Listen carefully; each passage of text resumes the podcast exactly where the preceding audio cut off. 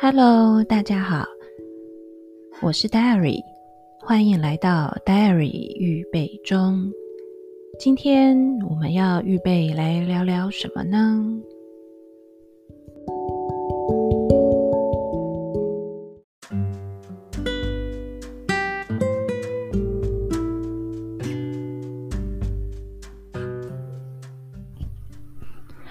今天我们预备要来聊聊的内容是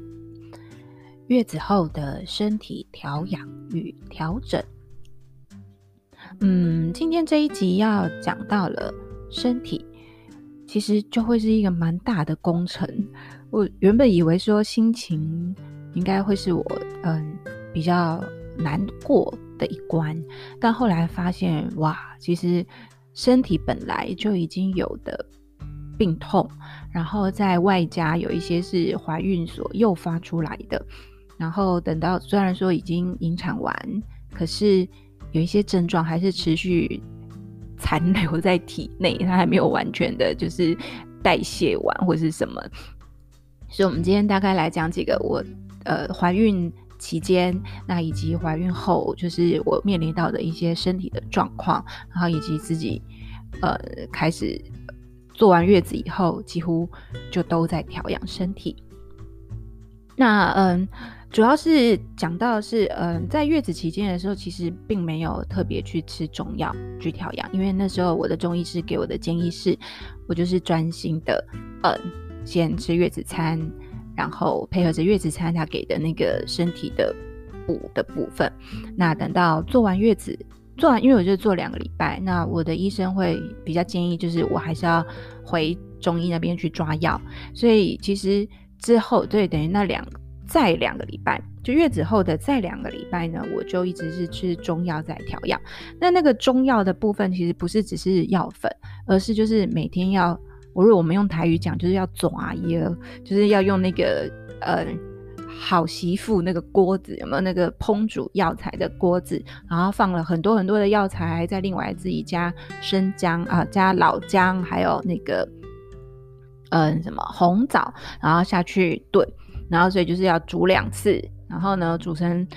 煮两次之后和成同一碗，然后分成嗯早上跟晚上喝。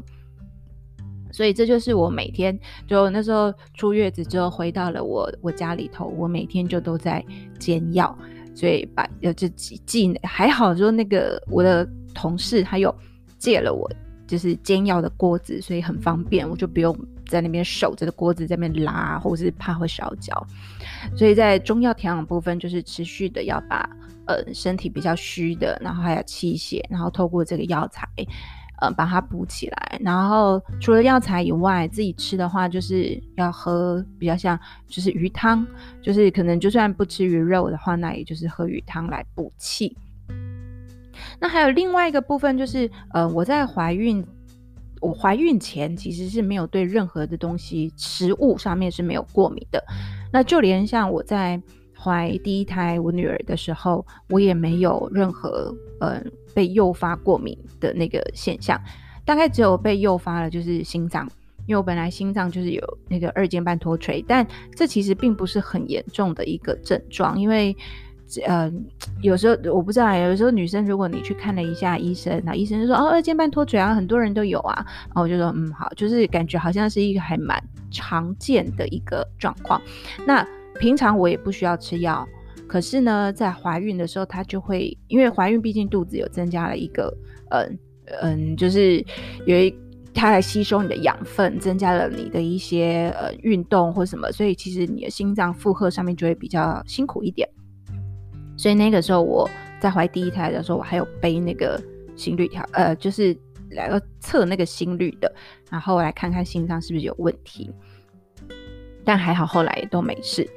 所以我在怀第一胎甚至怀孕前，我没有对食物过敏。但我在这一胎怀孕的时候，在我还不是很确定我我是怀孕的状况的时候，我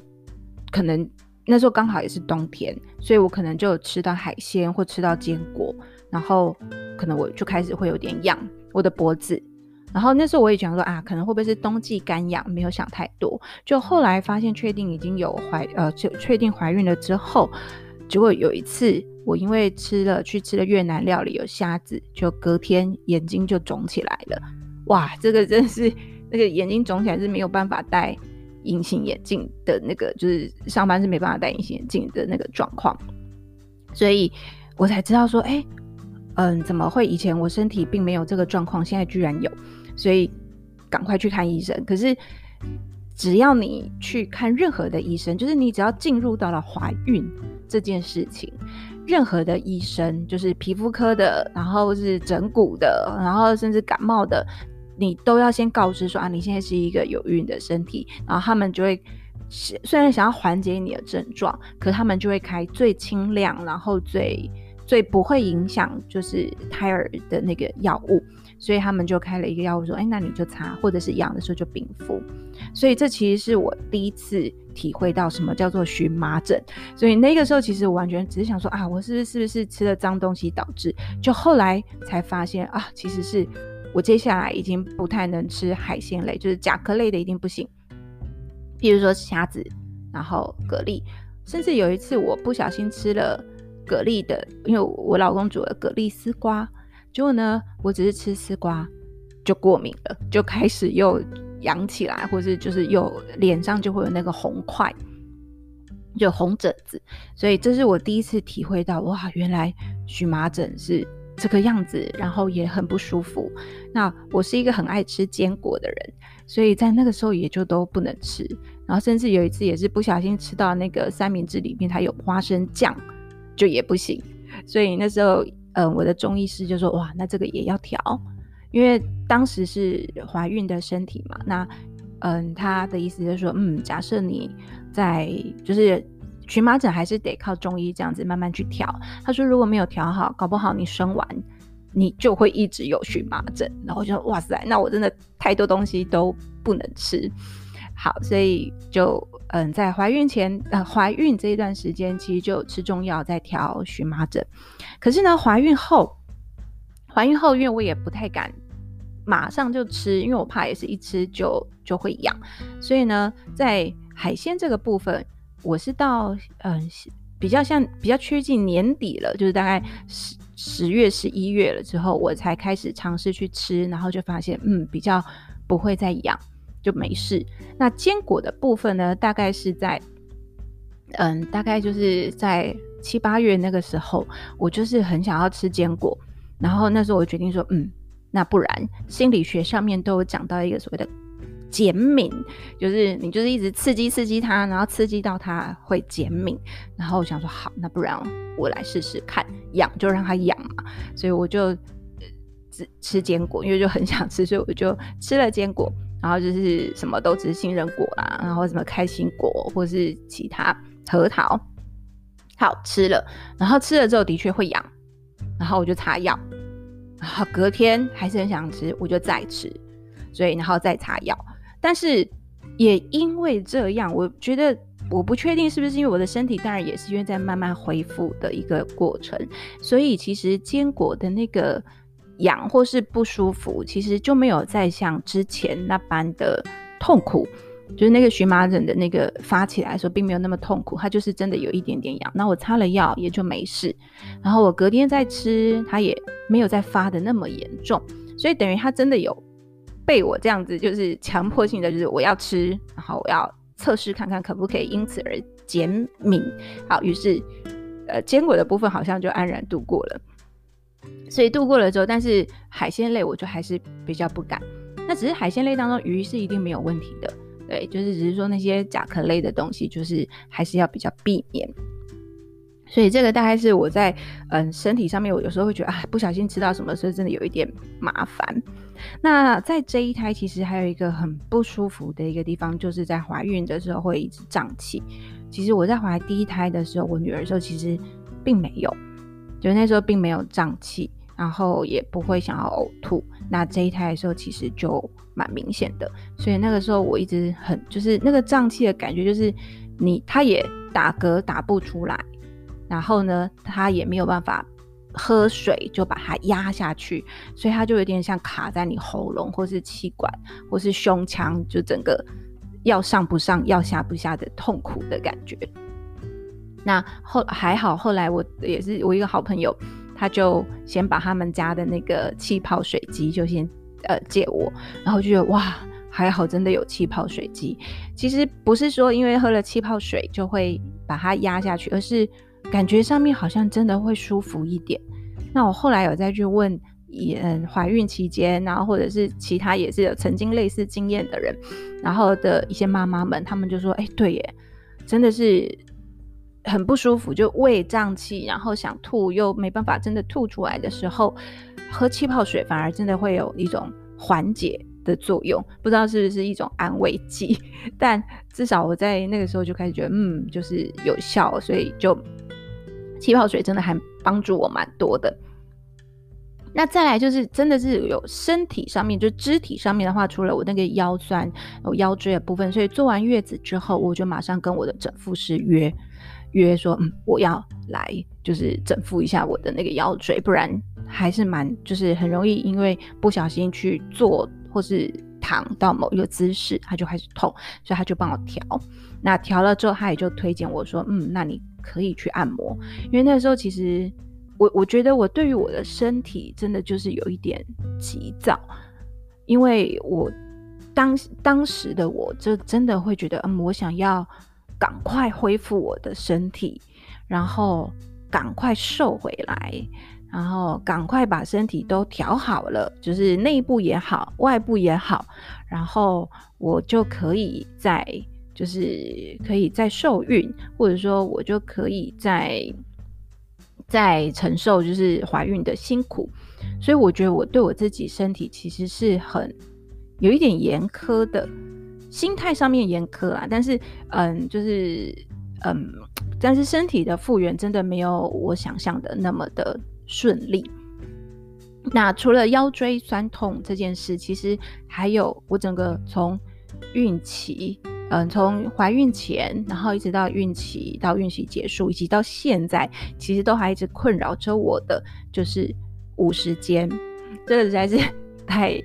呃，太不可思议。当然，大家会说五十肩那个五十是不是一定是五十岁哦？但是其实后来去查了一下，为什么、不一定都是要这么大年纪？有时候可能受过伤，或者是姿势可能长期不对的话，就会有这样子的状况。那其实我要如果要讲呃，因为主要是我的左肩膀，呃，我是一个习惯侧左边睡觉的人，而这个习惯大概在怀我女儿的时候就已经养成了。因为那个时候我不知道从哪边听来了一个，就是说啊，侧左边睡对胎儿比较好，好像营养比较会流到他那边还是什么，所以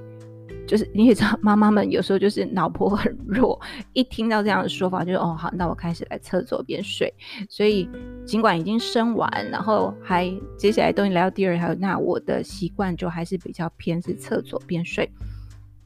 所以不确定是不是因为一直侧左边睡，所以我其实是右撇。我的右手是惯用手，所以也有可也有可能除了侧左边睡以外，那我的东西，呃，我说的背包或者是我习惯要提的重物，我都会习惯是挂在左肩或者是左手，因为我的右手才能开门，就是开钥匙，就是钥匙嘛，开门，然后才能够做事情。然后或是抱小孩的时候，也就会是抱左手，然后右手要做事情。所以我觉得不确定是不是因为这些是常年累积下来的。可能其实我的左手比较没有去伸展，它又一直负重，啊，导致可能，然后又一直去侧压着，所以其实我大概是在去年的暑假，去年大概七八月的时候，我就发现说，哎，我的左手有点痛，可是我一直没有去处理，因为我就想说啊，那可能就是呃睡觉去压到啊或什么的，就自己随便拉一拉，没有特别去留意，就没有想到等到后来，嗯，发现怀孕了。发现怀孕了之后，我的左手、左肩，主要是左肩膀还是很痛。我当时也有问我的整复师，整复师说：“嗯，现在真的不能动左手，所以也就只能等。”于是呢，真的等到了，嗯，等到了做完月子出来，那除了我去瞧我的，呃，就是腰椎、脊椎的问题以外，我觉得这个左手问题好像不是只有按摩能够解决的。于是我就想说，那至少我先透过西医。先去照 X 光，然后呢，知道一下是什么的情形。那于是我就再去荣总，去荣总检查。那医生呢，在帮我照了超音波，我记得 X 光的时候好像没有特别看出什么。那因为我本身的肢体柔软度算好的，所以医生要我手举高，我两手都可以举高，只是左手的角度好像没有右手好。所以医生那个时候还很打趣的说：“哎、单单独如果只有看你，就是左手举高，完全不像一个五十肩的患者。”我就说：“嗯，对，我我左手没问题。可是问题是，当我要往后弯的时候，就某一些角度或是要开展的，就会很痛。所以后来还是透过了超音波才发现了。呃，他就在在检查的时候，他就一直说啊，这是 foreign shoulder，foreign shoulder。然后我就一直想说，什么是 foreign shoulder？我就是我只知道 shoulder 是肩膀，可是我不知道那个前面那个词，所以呢，我在检查完超音波，我回去复健中心那边做复健的时候，我就问复健师，复健师说：“哦，那这就是五十肩，所以你的状况就是五十肩。”我想说啊，哦，原来我真的就是五十肩的状况。那我真的不骗大家，五十肩真的很痛。我觉得那真的，而且那个痛是。因为他他们的意思就是说，肩膀的那些筋膜因为去粘黏，那因为它粘得太紧了，所以你一定要去把它拉开。所以所有附件的动作，无论是往上、往下或往后，它就是要去把它伸展开，要去把那个筋膜给完全拉开。那当然拉开的话，就是你要先热敷，透过热敷让它嗯、就是比较软化一点，然后再。嗯、呃，电疗刺激它，然后以及它去做伸展，这样就比较有效。可是因为我每一次去荣总，就一个礼拜去两次的，呃，热敷跟电疗，就只有热敷跟电疗，然后剩下就是复健师教我做一些动作，就是回家做。但因为我就会想说，嘿，可是回家做，我做的是不是完全标准？我也不知道。然后，嗯，至于。为为什么没有办法在现场？比如说现场就直接有透过仪器拉或什么的，就可能没有这样子，所以就变成我回去要自己做。那回去自己做的时候，真的是边做边默默掉泪，因为实在是太痛了。然后痛的时候，我觉得人难免就会有一点想就抗拒，就会觉得嗯，我还要这样做吗？啊，可是当时你的手也举，就是角度上面没有办法举，然后你。不做任何动作的时候，它也痛。那你做了，当然也痛。所以我觉得这五十肩这件事情，真的大概就会是我，嗯，就是引产完之后，嗯，最大最大的一个罩门。那我也有提到说，因为我当时已经准备，就是嗯，在月子之后，然后可能新的一个新的一个学期，我是要带着女儿。跟着，呃，就是去我老公工作的城市，所以我要准备离开我熟悉的环境。那因为准要离开熟悉的环境，去到一个陌生的环境的时候，如果我的左肩还是这样，那我要做很多很多事情，可能就不方便，我就更急。所以后来我就再回去找我的中医师。那中医师他就有，嗯，他就就是想说，那不然我帮你针灸，然后好。可是后来他发现我的那个手就是往后部的弯曲的角度实在是太差，他就说：“哇，你这个真的再不不不，就是再不好好治疗的话，就是你到时候连穿内衣都不能穿，就是手是没办法弯的。”所以后来我们就尝试了一个就是小针刀。哇，那一听到小针刀我就有点害怕，因为之前有有听过，就是小针刀就是要在你的，它不像针灸，就是你插了扎了针。嗯，就停留在那边。那小针刀是有点像是要在你的筋膜粘连的地方，就一直那一支针就是一直戳戳戳戳戳戳戳，就针对那个患处要去把它戳开，所以就会更酸痛。所以，呃，我觉得那就是一个还蛮奇特，但是又呃嗯很有效的一个疗程。所以虽然做的时候真的是还蛮害怕的，然后也真的是整个左肩就是一。一环这样子都会觉得嗯很酸痛，但我觉得做了几次小针刀的的疗疗程之后，对于我左肩膀筋膜就真的有开很多，因为像嗯，在我就是真的离开了离开了，然后来到了新的地方以后，就发现嗯虽然还是会酸痛，可是那个酸痛没有像以前这么的不舒服，所以只要我在自己多伸展，然后或者自己持续去做那些拉拉的动作，以前复健师教的动作，其实我的左肩已经是好转啊、呃，应该说已经很好很多，但那好很多没有到完全恢复，因为他可能也很难完全恢复了，就是他毕竟已经有一些状况，所以五十间这个事情大概会是我整个。嗯，就是从四月中以后，然后五月开始，哇，这个就是一个最麻烦的一件事情。所以甚至到现在，现在我去做瑜伽，我就是想说啊，要可以把它伸展起来。其实某一些角度我还是不太行啊，或者是说做到某些角度就会特别的疼痛。所以其实大家还是要很留意这件事情哦，因为没有想到是这个肩膀。呃，有的人反而会说，啊，是惯用手，所以比较容易得五十肩。但我不确定每个人的状况是如何。但以我自己的话，我是反而我的左肩因为都一直负重，反而比较没有去拉展，所以它可能就一直就一直越来越粘黏。呃，所以这个大家也可以再去多呃了解一下这个状况。那这些状况就是大概身体可以慢慢恢复了以后，其实再来就是要面临到说啊，那如果气血慢慢顺了，那或者是说五十肩的状况也可以比较缓解，那再来要做什么呢？当然就是要减肥。就虽然其实我有问我的医生，我说嗯，我只是生一个这么小的一个 baby，那那就是我是不是嗯身体的回复可以快一点？那我的中医师就说了，你错了，生产就是生产，无论你生大的或是生小的，它其实就是一个需要重建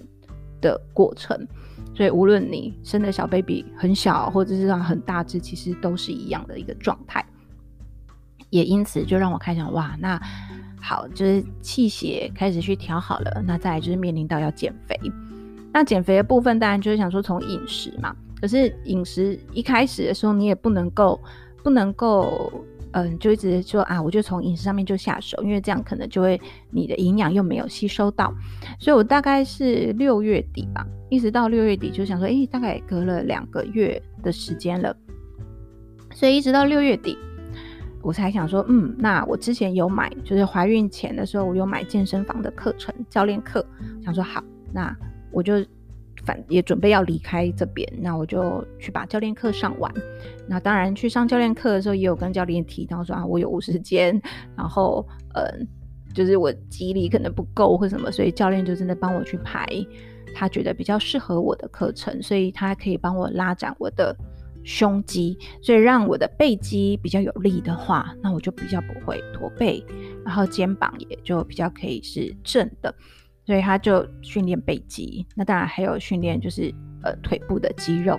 因为随着我们年龄的老化，腿部肌肉如果不不是很够，其实就会变成啊，我们就会弯腰驼背，因为腿就没办法支撑。好，那在呃健身房，我觉得这个部分，我觉得我上了好像九堂课，那九堂课上完，我觉得其实是很有帮助的，至少让我在整个体态上面，然后以及在。嗯，就是在精神上面，我觉得都很就是恢复的蛮好，所以其实我，嗯，那当然，因为如果是我自己去使用健身器材的话，我也同样会有盲点，就是啊会不会用的不对或什么，所以其实我觉得那，呃，那那几堂课建立起来的一个嗯身体状况，对我后面就后后面这段时间其实蛮有帮助的。那再来的话，当然就是要靠饮食，所以饮食的部分就是大家都很流行一六八嘛，然后或者说很流行减糖，